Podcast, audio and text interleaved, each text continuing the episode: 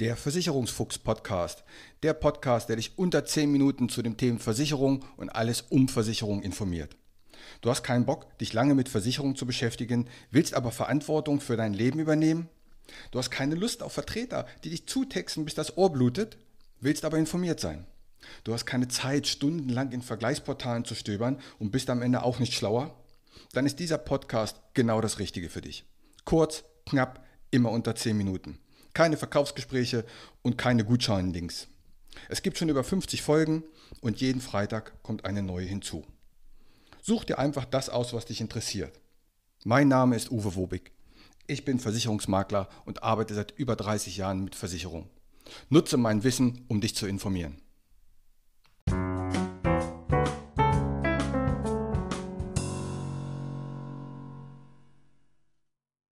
Herzlich willkommen beim Versicherungsfuchs. Heute geht es um die berechtigte Frage, musst du für die Pflegekosten deiner Eltern zahlen? Darum soll es in dieser Folge gehen. Früher oder später, und manche mehr und manche weniger, werden wir alle irgendwie Hilfe benötigen. Und dass Pflege teuer ist, das hat sich ja, glaube ich, mittlerweile rumgesprochen. Wenn nicht, empfehle ich dir nochmal die Folge 51 in diesem Podcast zu hören. Da geht es auch um das Thema Pflege. Ich habe mir in Vorbereitung für diese Folge nochmal ein Blatt ausgedruckt vom AOK Pflegenavigator. Also geh einfach mal auf Google und gib dort ein AOK Pflegenavigator. Dann kannst du Pflegeheimsuche eingeben, gibst deine Postleitzahl ein, das habe ich hier mal gemacht, 25704.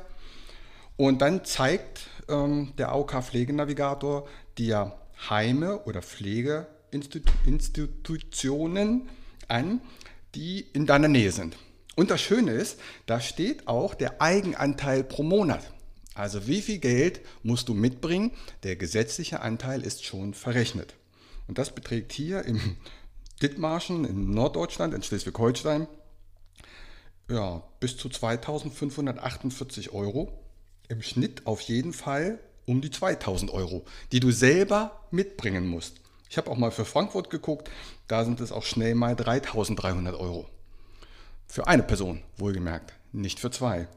Und ich kenne halt viel mehr Menschen, die so eine hohe Rente nicht haben.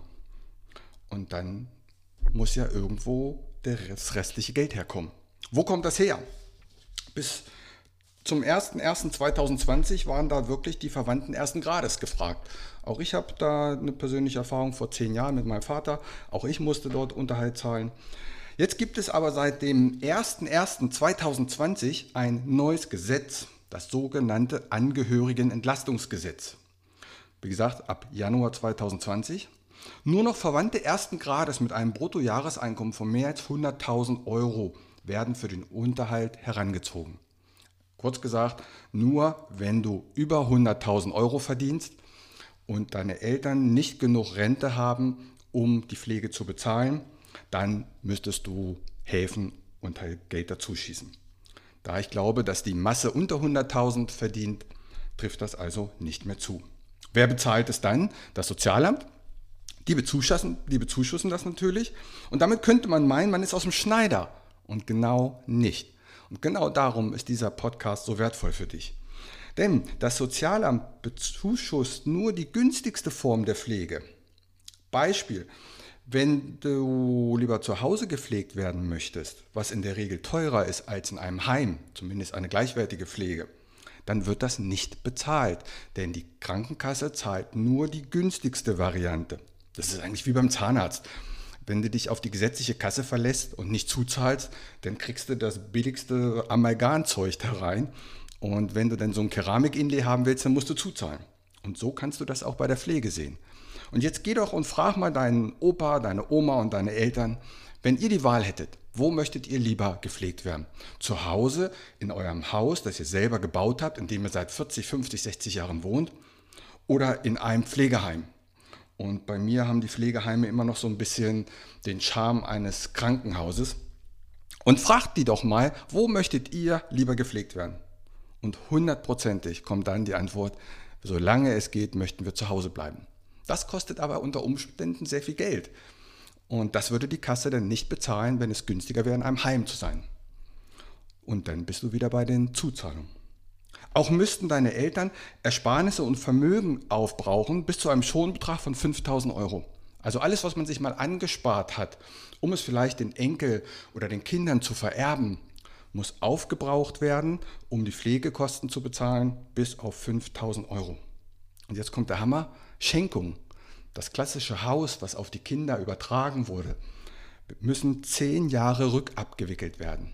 Also, deine Eltern überschreiben dir das Haus, fünf Jahre später werden die in Pflegefall, die Rente reicht nicht, die Pflegekosten zu bezahlen, das Sozialamt springt ein und würde dann zu dir kommen und sagen, so, diese Schenkung ist fünf Jahre her, die muss rückabgewickelt werden, damit dann das Haus verkauft werden kann, um die Pflegekosten zu bezahlen.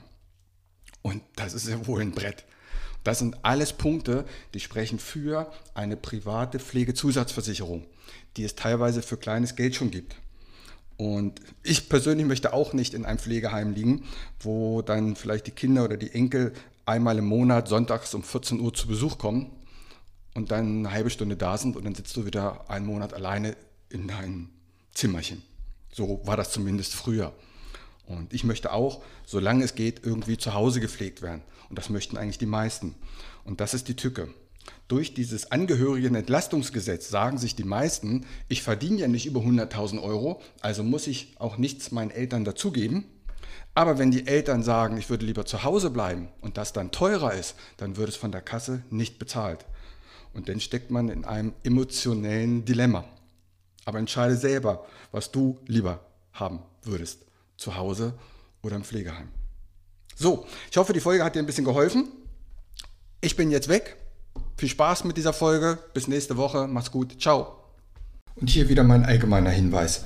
Kein noch so gut gemachter Podcast oder noch so gut gemachtes YouTube-Video kann eine persönliche Beratung ersetzen. Das habe ich in über 30 Jahren Versicherung gelernt. Wir Menschen sind zum Glück so unterschiedlich. Was der eine mag, mag der nächste gar nicht. Was für den anderen wichtig ist, ist für den nächsten komplett unwichtig. Wenn du weitere Informationen möchtest, geh gerne auf meine Homepage. Die findest du unter wobig.maklerkontakt.de. Dort erhältst du weitere Informationen. Du kannst auch gerne eine persönliche kostenlose Online-Beratung anfragen oder selbst vergleichen oder abschließen. Die Links zu dieser Homepage packe ich in die Shownotes rein. Auch auf Facebook kannst du mir folgen. Auch den Link packe ich in die Shownotes. Bitte bewerte und empfehle diesen Podcast und hör dir gerne die weiteren Folgen an.